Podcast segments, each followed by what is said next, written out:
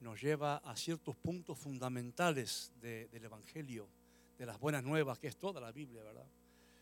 Y Isaías, hermano, ministró en una época muy turbulenta para Israel. Ah, la nación había abandonado los caminos del Señor. Y, vemos que todos los estudios que estamos haciendo los viernes, ah, que hicimos sobre el libro de Judas, el libro ah, el viernes pasado de Jonás, vemos que todos esos libros son de antes, pero son para ahora. Eh, es como si, si fueron escritos ahorita por lo que está pasando en el mundo. Y, pareciera que este libro también, aunque fue escrito hace miles de años, parece que fue escrito para ahora. E, es tan actual. Y vemos, hermano, que la nación de Israel había abandonado los caminos del Señor y se había metido para colmo en pecado e idolatría también. Habían seguido las creencias de otros pueblos, habían abandonado el pacto, el convenio que hicieron con Dios aunque Dios había sido tan bueno con ellos. Y los primeros versos de este libro, si usted lo tiene, ábralo por favor, si tiene su Biblia, su, computadora, su teléfono. Porque realmente, hermano, nos muestran la profundidad de ese alejamiento. Nos, hablan de, qué lejos estaba el pueblo de Israel de Dios. Cómo un pueblo que había sido salvado y, y, bendecido tanto por Dios, cómo se puede haber alejado tanto. Y realmente, hermanos, vemos ahí en el verso 2, dice, hoy cielos, escucha tierra, porque el Señor habla, hijos crié y los hice crecer, mas ellos se han rebelado contra mí. Y empieza a mostrar, hermano, que se han rebelado, que una, una rebelión de su parte no era casualidad, era una actitud a propósito, ¿verdad? En el verso 3 nos dice claramente que el buey conoce a su dueño, ¿verdad? Y el astro, el pesebre de su amo, dice, pero Israel no conoce, mi pueblo no tiene entendimiento. Mira lo que está diciendo, ¿verdad? Mi pueblo, y yo los hice, los crié, los junté, los separé para mí, los levanté. No tenía entendimiento y no lo conocían. El verso 3, hermano, ah, eh, el verso 4 lo abandonaron, dice, ay, nación pecadora, pueblo cargado de iniquidad generación de malvados, hijos corrompidos, han abandonado al Señor, han despreciado al Santo de Israel, se han apartado de Él. Mírela, lo abandonaron, le provocaron ira. Verso 5, no, no habían respondido, hermano, a la disciplina del Señor. ¿Dónde más seréis castigados? Le dice, dice, pero pues ya les he castigado, ya les he mostrado lo que, lo que, lo que les va a pasar, lo que pasa a los que están lejos de mí. El verso 6, mira, estaban enfermos físicamente, espiritualmente y necesitaban ayuda. No vamos a leer todos, ¿verdad? Usted puede, puede visualizarlo. Versos 7 y 8, la violencia había llenado su tierra al estar lejos del Señor. La violencia natural, la, naturaleza humana, sin la dirección de Dios, sin la presencia de Dios, toma lugar en, las personas y en el país. El verso 9 dice solamente había unos pocos fieles, hermano, que amaban a Dios. Usted puede leerlo. El verso 10 dice que se parecían a Sodoma y Gomorra, una de las ciudades, peores ciudades de pecado. Y si usted ve los versos 11 al 15, hermano, usted se va a dar cuenta que los, las acciones religiosas, ah, los rituales religiosos del pueblo de Israel eran abominación para el Señor. O sea, cuando se acercaban ellos, Dios no podía dejar de ver cómo eran. No podía dejar de escuchar lo que habían dicho, no podía olvidar lo que estaban haciendo y, venían y, era repugnante para él. Era, era la, la, adoración de un pueblo que no la adoraba, era la búsqueda de un pueblo que no lo estaba buscando, era la obediencia de un pueblo que no estaba en obediencia. Entonces Dios escribe estas palabras, hermano, tan, tan, tan difíciles de entender para nosotros porque decimos, ¿cuánto, cuánto lo, amó Dios a Israel? ¿Cuánto lo bendijo? ¿Qué es lo que no hizo por ellos? Y hermano, podemos decir que estas palabras describen lo que vemos hoy en día en este mundo. Vemos que el mundo así está, ¿verdad? Vemos, hermano, que el mundo está muy alejado del Señor, del Dios verdadero. Está buscando otros dioses está en desobediencia. Tendrían que haber buscado a Dios, hermano, y arrepentirse de sus hechos. Tendrían que haber sido llevados por su conocimiento de Dios a buscar a Dios. Tendrían que haberse rendido a sus pies. Tendrían que haber dicho, wow, ¿cómo podemos estar tan mal? Pero no lo hicieron. Y realmente, hermano, usted va a notar que en la palabra, Dios siempre nos busca a nosotros. Amén. Dios es el que busca. Dios es el que nos mira. Dios es el que nos encuentra. Dios en su misericordia, en su bondad, es Él quien nos busca a nosotros. Y muchas veces nosotros en buscarlo a Él. Ahí en Juan, hermano, 6:44 dice, nadie puede venir a mí si no lo trae el Padre que me envió y yo lo resucitaré en el día final. O sea, claramente está, Jesús está diciendo que es que no pueden venir solos. Tiene que haber algo, tiene que haber alguien que los atrae. Y muchas veces para los que ya conocemos al Señor, son las consecuencias de nuestros actos, nos atraen a Él. Porque, porque los que los conocemos, cuando fallamos, lo sabemos. Cuando pecamos, lo sabemos. Cuando fracasamos, lo sabemos. Y el Espíritu Santo que mora en nosotros nos lleva a los pies a arrepentirnos y a, pedir perdón. Las personas, hermanos, no buscan a Dios, Dios los busca a ellos. Y esa es nuestra oración siempre, ¿verdad? El pueblo de Dios necesitaba un gran lavamiento. Diga la palabra lavamiento. Lavado. ¿Cuántos dicen yo necesito ser lavado? Amén. Yo no sé usted cómo está, ¿verdad? Solamente usted sabe cómo está, pero yo creo que todo nos vendría bien un buen lavado. ¿Están de acuerdo, hermanos? Nuestra conciencia, nuestras acciones, nuestra manera de caminar, nuestros pensamientos. Yo creo, hermano, que de vez en cuando el Señor nos da una palabra de estas para que empecemos a mirar nuestra propia vida y, decir, no, tengo que ser sincero, necesito lejía, ¿verdad? Necesito lavado. Necesito que Dios me estruje un poquito porque muchas veces nuestra manera de vivir no es agradable a Dios y, seguimos como si nada. Amén. Y veo estas palabras y vamos al verso ah, capítulo 1, 18. Dice, venid. Ahora, cuando usted lee esa palabra en el hebreo es un mandamiento, no es una sugerencia. El Señor está diciendo, vengan. Dios hace un llamado a gente pecadora, hermanos, y nos llama de regreso a Él. Dios mira cuando sus ovejas se escapan. Dios mira cuando la gente que no lo conoce se está alejando, Él los quiere atraer a Él. Dios hace un llamado, dice, venid.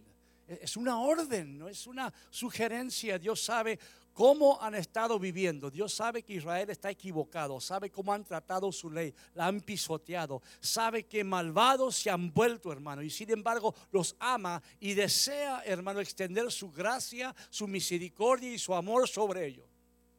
Porque ese es Dios, Dios es amor. Dios ve la, maldad de su propio pueblo, por el cual ha hecho grandes sacrificios y grandes maravillas y milagros.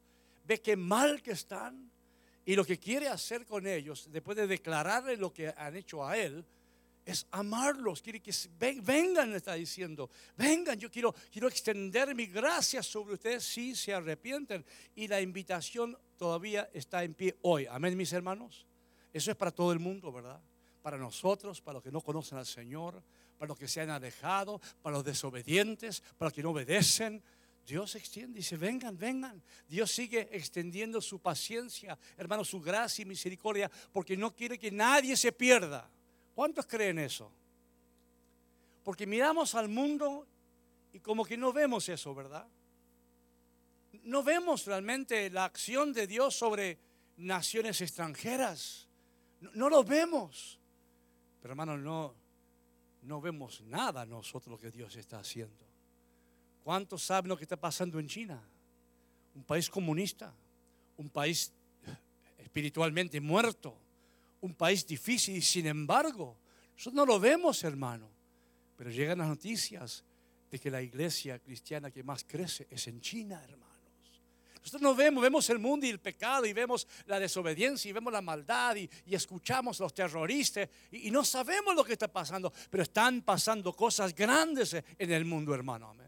No, no, no porque nosotros no lo hagamos, no lo, lo están haciendo otros, lo están haciendo. Dios tiene gente que está levantando iglesia. Dios tiene gente que está evangelizando. Dios tiene gente que está discipulando. Dios tiene gente. Es como le dijo a, a Elías, ¿verdad? O a Eliseo, nunca me acuerdo los dos. Solo yo he quedado, le dijo, ¿verdad? Solo yo he quedado. Y dice, no, tengo siete mil que no han doblado su rodilla a Baal, hermanos. Entonces, ay, aunque nosotros no lo veamos o aunque nosotros no participemos como debiéramos, hay gente que está participando, hermanos. Dios sigue llamando, Dios sigue teniendo, hermano, ah, misericordia, Dios sigue extendiendo su gracia. Solamente hace falta que alguien diga, Señor, te necesito y ahí va a estar el Señor. Señor, eh, Señor, respondo a tu búsqueda y ahí Dios va a estar, hermanos. Yo me acuerdo en el, en el, último día, el gran día de la fiesta, Jesús puesto en pie, que exclamó en voz alta diciendo, si alguno tiene sed, venga a mí y beba. ¿Cuántos creen que todavía Jesús dice eso? Tengo sed espiritual, tengo sed en mi vida. Jesús sigue diciendo, ven a mí, venga, ven a mí, es una orden, venga. ¿A dónde vas a encontrar el agua de vida? ¿A dónde vas a encontrar la oportunidad de vida eterna? Nadie viene al Padre sino por mí, dijo Jesús. Es un llamado eterno. Mi hermano, venid a mí todos los que estáis cargados y cansados, y yo os haré descansar, dijo. No importa cómo esté nuestra vida, hermano, estemos mal, estamos cargados, sabemos que hay problemas en nuestra vida. El Señor sigue diciendo, vengan. Y en un verso de Apocalipsis dice, el espíritu y la esposa dicen, ven. Y el que oye diga, ven. Y el que tiene sed, venga. Y el que desea, tome gratuitamente del agua de la vida. E, e, esas, esas palabras siguen resonando en todo el mundo. Tal vez usted o yo, porque no, no participemos activamente de ese evangelismo o discipulado, creemos que no sucede, pero sí está sucediendo, está pasando. La gente está recibiendo al Señor. La gente está respondiendo al llamado de Dios, porque Dios sigue diciendo, ven. Y qué lindo que nosotros también digamos lo mismo, amén hermanos. Él conoce, hermano, nuestra condición mejor que nosotros. Él conocía la condición de Israel mejor que ellos mismos. Él sabía lo que estaba pasando, conocía sus excusas, sus actividades, todo lo que hacían. Y lo mismo le dice, ven. Lo mismo dijo, ven. Y no solamente ven, sino diga conmigo, ahora. Ahora, hermano. Mire, eh, no debe haber demora. Dios, hermano, veía lo que Israel no podía ver. ¿Cuántos creen que Dios ya sabe lo que viene por el camino? E, él veía su rebelión y su pecado, hermano. Él veía, Señor, que lo estaba llevando hacia el mismo abismo. El caminar de ellos iba a llevarlos a un juicio tremendo. Él podía ver eso. Él podía ver, hermano, la condición y la condenación. Él por eso los invita a cambiar de dirección. Y eso nos sirve a todos nosotros. Dios está viendo tus pasos y está viendo dónde nuestros pasos nos están llevando. Dios lo ve. Nosotros muchas veces no lo vemos.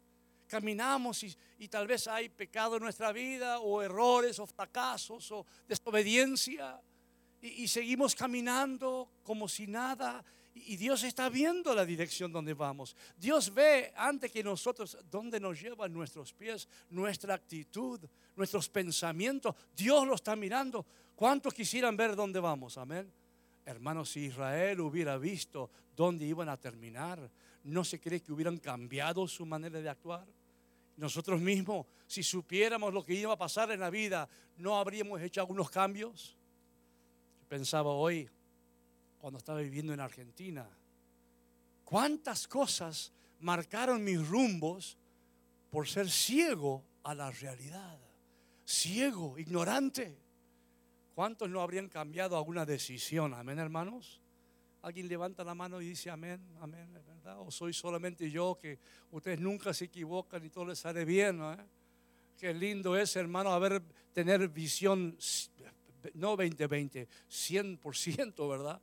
y, ver por el camino el peligro, ver el, trabajo malo, ver, hermano, la mujer engañosa, el hombre engañoso, ver los problemas, ver las consecuencias.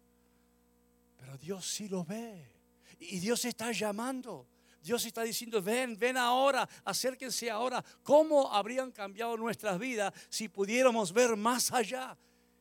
Y la Biblia es el más allá, hermanos leyendo la Biblia vemos espiritualmente lo que viene por el camino. Pues tenemos que meternos, hermano, a la palabra del Señor. Qué diferentes serían las cosas si Israel pudiera ver el infierno, el castigo eterno, si hubiera podido ver el dolor, la desgracia, el llanto, el arrepentimiento, cuando ya era tarde para arrepentirse. ¿Cómo habrían cambiado su actitud, hermano? Hay Mateo 13, 41 y 42. Dice, el Hijo del Hombre enviará a sus ángeles y recogerán de su reino a todos los que son piedra de tropiezo y a los que hacen iniquidad y los echarán en el horno del fuego. Y ahí será el llanto y el crujir de dientes. Hermanos, si pudieran ver, si el malvado pudiera ver el infierno, si pudiera escuchar sus dolores y sus lágrimas, sus angustias, si, si pudieras ver en su mente espiritual el rechinar de dientes, ¿cómo cambiaría su vida? Pero como seguimos, seguimos como, como, como ciegos a veces, no nos damos cuenta. Dios sabe qué difícil se van a poner las cosas en la vida de Israel y la vida nuestra. Él sabe cuánto dolor y angustia, hermanos, viene por el camino. Él, sabe cuánto juicio viene por el camino. Él, él hace una invitación para que no pase las consecuencias. Dice, ahora venid, venid ahora. Algunos dirán, bueno, mañana. Algunos dirán, bueno, ¿sabes qué? Es que estoy bien ocupado ahora y, no puedo, pero después voy a ir. El día es ahora, amén hermanos. El día es ahora. Ahora es el tiempo. Hermano, hoy es el día de salvación. La palabra dice en 2 Corintios 6:2. Pues Él dice: En el tiempo propicio te escuché y en el día de salvación te socorrí. He aquí, ahora es el tiempo propicio. He aquí, ahora es el día de salvación. Hoy es el día, hermanos. Hoy es el día para hacer un cambio. Hoy es el día para tomar una decisión. Hoy es el día para ponerse fuerte en alguna área de nuestra vida que está débil. Hoy es el día, no mañana, no pasado mañana, porque si no es hoy, tal vez no sea nunca. Tal vez hoy sea el día de realmente recibir a Jesús como el Salvador, como el Señor de nuestras vidas. Tal vez alguien, usted dirá, pero aquí estamos todos salvos, pero ahí están viendo por internet. No sabemos cuántas personas llegan a ver estas palabras, hermano. A veces son mil, mil quinientas personas. No sabemos. Nos sentimos muy seguros en nuestra salvación a veces, pero quién sabe cómo realmente andamos. Es importante. Hoy es el día de salvación. Y dice, ven ahora, razonemos juntos. Y esa palabra razonemos, si usted va al hebreo, es un término legal, es un término que se usa en la corte. Lo que está diciendo es, vamos a la corte a tratar este asunto, está diciendo el Señor a Israel. Ven ahora, ven, vamos a razonar, vamos a, hacer trato legal. El pueblo de Dios había roto su pacto, su convenio con el Señor. El pacto era de obediencia y habían sido muy desobedientes no habían cumplido su parte, hermano. Dios tenía el derecho legal, hermano, de contender con ellos en la corte de justicia. Por eso el Señor, por eso leímos todos estos versos, del 1 al 15, es la exposición legal del caso de Dios contra Israel. Le está diciendo, mira, yo dije esto ustedes hicieron esto. Yo dije que hicieron esto y no lo hicieron. Le dije que me hicieran esto y tampoco lo hicieron tendrían que ser buenos, tendrían que ser predicadores, tendrían que ser un pueblo que muestra la bendición de tu Dios y lo que han hecho es ser igual que los demás. Este es un caso legal. Ya hemos leído los cargos en su contra, pero ahora los invita, hermano, a defenderse. Están en grandes problemas, pero Dios no está invitando a debatir la cuestión. Lo que Dios está haciendo, lo está invitando a caminar con Él. Mire, cuando dicen, qué bueno es Dios, hermano. Dios los lleva a corte, pero y les muestra todo el caso en su contra. Me imagino que Israel temblará, dice, ahora sí, volvemos al desierto. el Señor dice, no, no, no, no, yo quiero que ustedes caminen conmigo. Yo quiero que ustedes estén de acuerdo conmigo. Le está invitando a escuchar sus palabras y ponerse de acuerdo. Ahí Amos 3.3 dice, ¿acaso andarán dos hombres juntos si no se han puesto de acuerdo? Y Dios no quiere ser un Dios, hermano, un Dios fuerte, un, Dios, hermano, que, que, domina, que obliga. Dios es un Dios que quiere que tú camines con Él, pues. Dice, mira, voy a ir allá. Y tú dices, vamos allá. Quiero que me, que me alabes y me adores. Te alabo y te adoro. Quiero que seas honesto. Amén. quiero que me honres. Amén. No está demandando. No es como otros dioses que demandan, sino está diciendo, te invito a que camines conmigo. ¿Cuánto dan gloria a Dios por eso? Que es una invitación. Que caminemos juntos, que razonemos juntos. Si tienes razón, estaba queriendo que ellos dijeran, estamos mal, estamos equivocados, perdónanos. Siempre Dios está buscando que nosotros aclaremos las cosas de nuestra parte. Él no tiene nada que aclarar, Él es perfecto. Somos nosotros que tenemos que venir a sus pies y decir, Señor, estoy fallando. Yo no sé usted, pero yo lo hago. Todos tendríamos que hacerlo. Estoy fallando, Señor, estoy débil, estoy mal está invitando a arreglar las cosas fuera de la corte. Usted sabe que en este país y en muchos países a usted lo demandan y lo mandan a corte. Y en la corte hay un juez y muchos hay un jurado. Y cuando el caso está difícil en tu contra, tu abogado dice, ¿sabes qué? Es mejor que no vayamos a juicio. Es mejor que, que hagamos un arreglo porque las cosas no vienen bien para ti. Si vamos a juicio y hay un, escenario donde hay un, los doce testigos ahí, hermano, te va a ir mal. hablemos con el, el, prosecutor, hablemos con el abogado del, Estado hagamos un arreglo. Y muchos dicen, amén, ¿qué, arreglo hacemos? Bueno, en, vez de 10 años de cárcel, dos años. Es mucho, pero mejor que 10 y hacen un arreglo. Y es lo que Dios está haciendo. No quiere ir a juicio. No quiere ir a juicio porque sabe que le va a ir mal. Ya ha expuesto todo lo que Israel hizo. Si vamos a juicio con Él, Dios pone todo lo que hacemos nosotros, todas las palabras que han salido de nuestra boca, todos los pensamientos de nuestra mente, todos nuestros actos. ¿Quién de nosotros pudiera mantenerse en pie, hermano? Pero Él arregló las cosas fuera de corte, hermano envió a su Hijo Jesús a tomar nuestro lugar. No fuimos a juicio. Jesús dijo, no, no, yo morí por Él, sus pecados están sobre mí.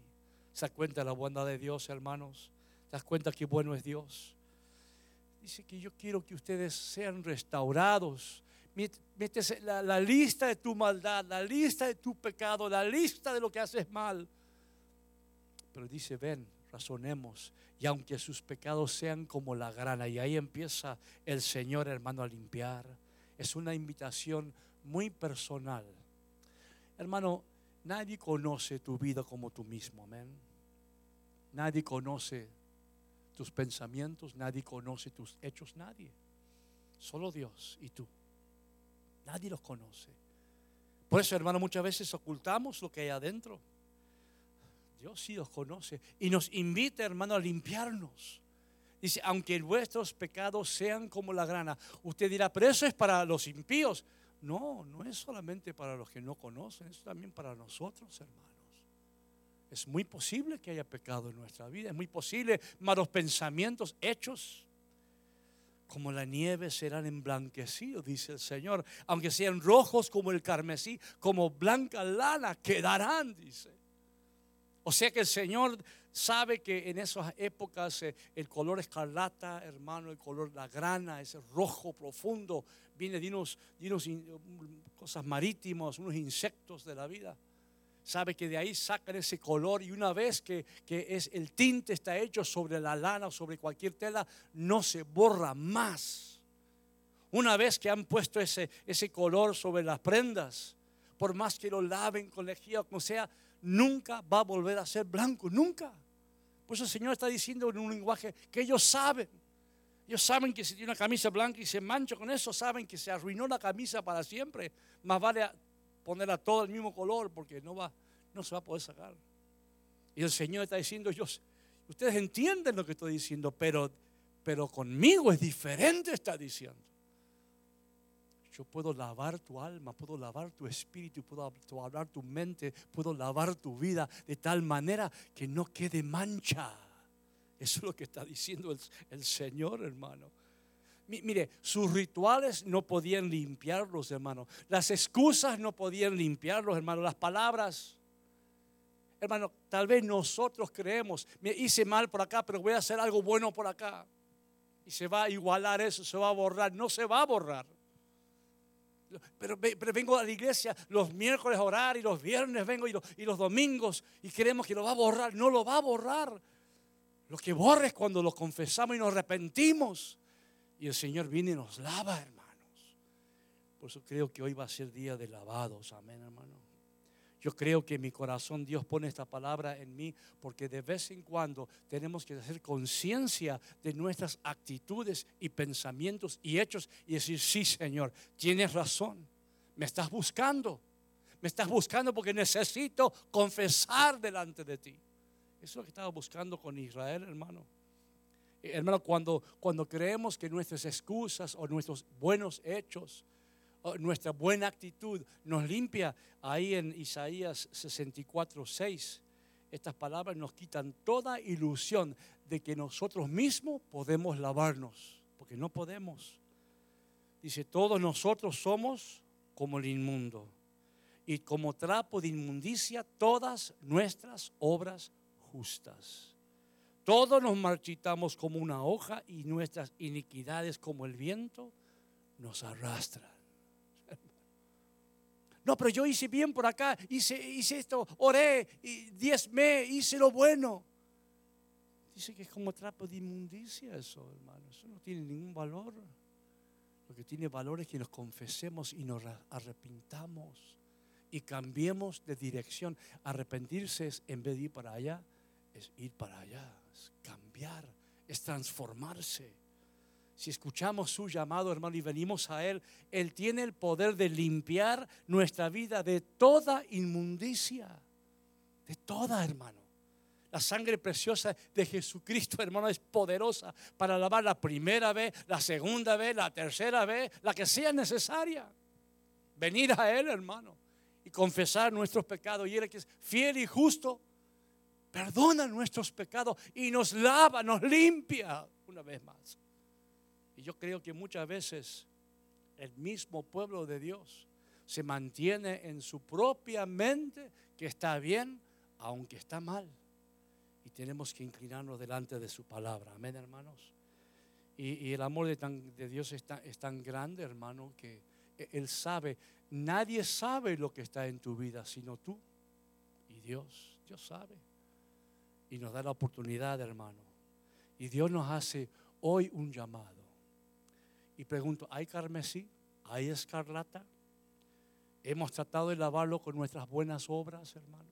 Hemos tratado de, quitarlo con, con, ignorancia o con algún ritual espiritual. Hermano, solo la sangre de Cristo nos deja limpios. Voy a llamar a los músicos. Isaías 1, 19 y 20 dice, si ustedes quieren y obedecen, comerán lo mejor de la tierra. Pero si rehusan y se rebelan, por la espada serán devorados. Ciertamente la boca del Señor ha hablado. Y el Señor puso, mi corazón, hermano, cuando estaba preparando esta palabra, de que este tiempo, hermanos, de, estar separados, este tiempo de exclusión, ¿verdad? De, de estar físicamente separados, nos ha hecho gran mal nos ha separado, hermano. No, no nos miramos como debemos. No nos vemos. Porque la palabra dice confesamos los pecados unos a otros. O sea que tiene la, la, la, presencia de una persona tiene el poder, hermano, de extraer lo mejor de la otra persona. Una actitud justa extrae una actitud injusta.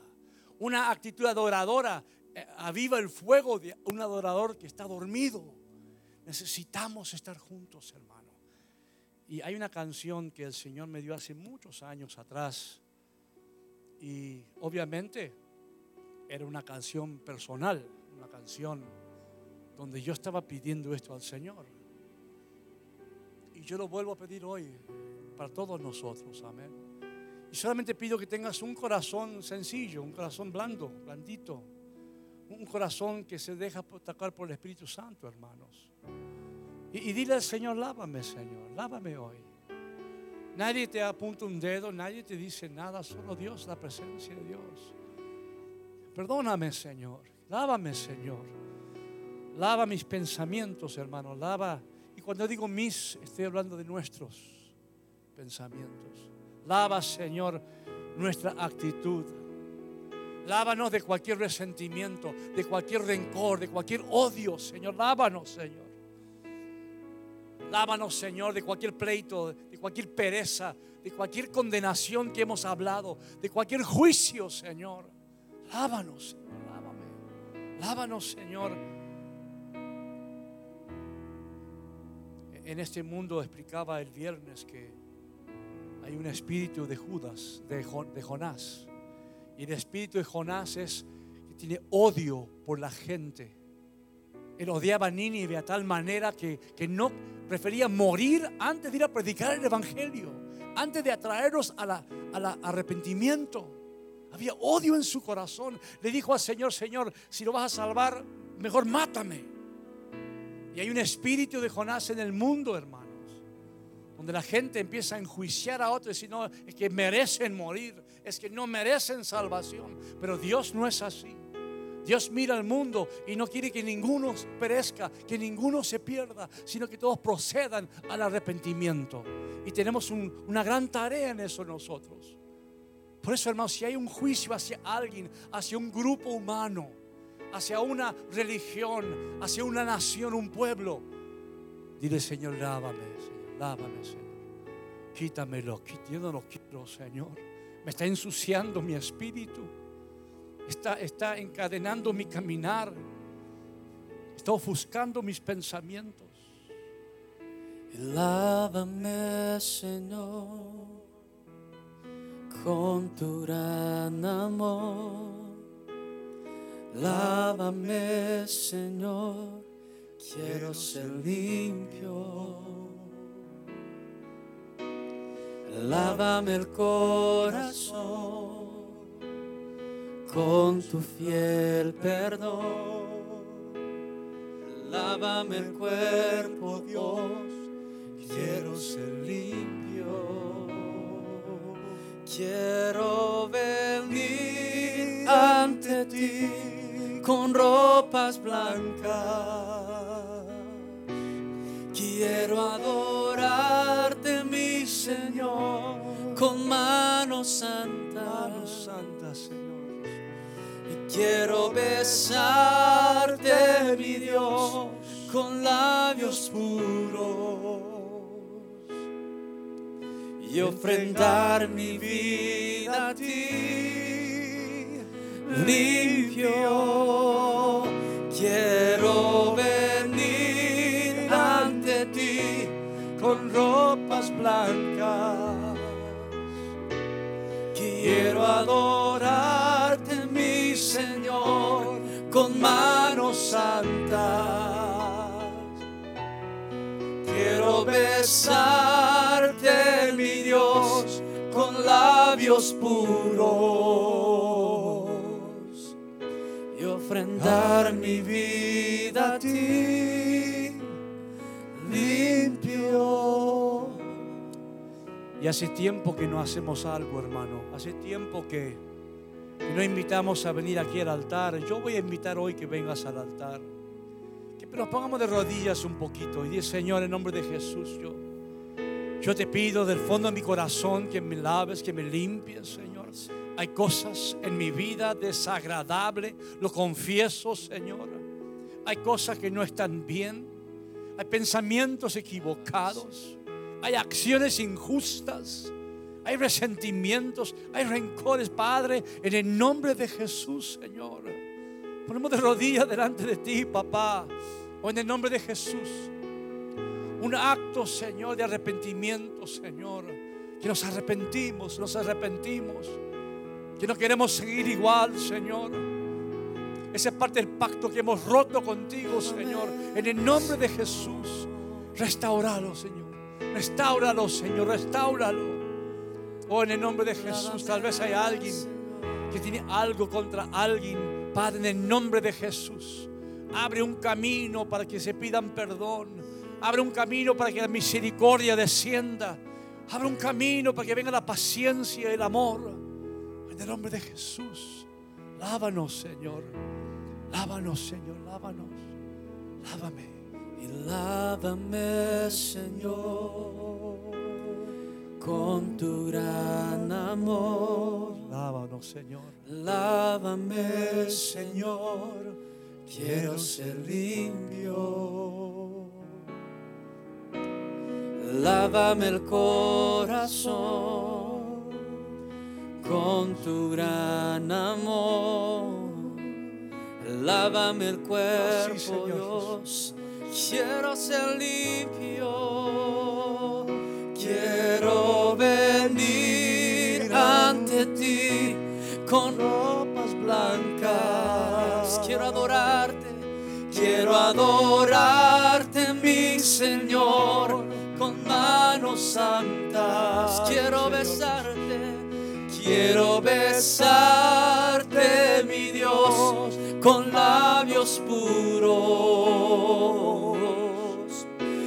ofrendar mi vida a ti, limpio. Quiero venir ante ti con ropas blancas. nombre de Jesús. Nombre de Jesús, Señor. Quiero adorarte, mi Señor, con manos santas. Quiero besarte,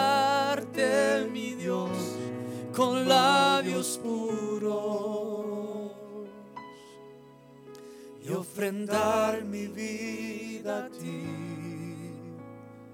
limpio. Padre, nombre de Jesús, sabemos que la sangre preciosa de Jesús nos ha lavado de todo mal, Señor, todo pecado. Que no- tú no te acuerdas, Señor, de nuestros pecados. Pero tu palabra también dice que, que si confesamos nuestros pecados, tú eres fiel y justo para perdonar nuestros pecados y limpiarnos de toda maldad, Señor pecado de pensamiento, de acción, de emoción, de sentimientos. Te pedimos perdón, Señor. Perdón, Señor. Perdónanos, Señor. Límpianos, lávanos, Señor. Lávanos, lávanos. Que nuestros pensamientos se llenen de tu palabra, que nuestras acciones te imiten, Señor. Y que nuestra adoración suba de ese pozo profundo de nuestro espíritu, Señor alabanza pura y hermosa para ti, papá. Y te damos gracias por tu palabra, Señor. Y bendigo en el nombre de Jesús a todos los que estamos aquí, Señor. Los que están mirando por internet, papá. En el nombre de Jesús. Y todos decimos amén y amén y amén. Un aplauso fuerte al Señor, hermanos.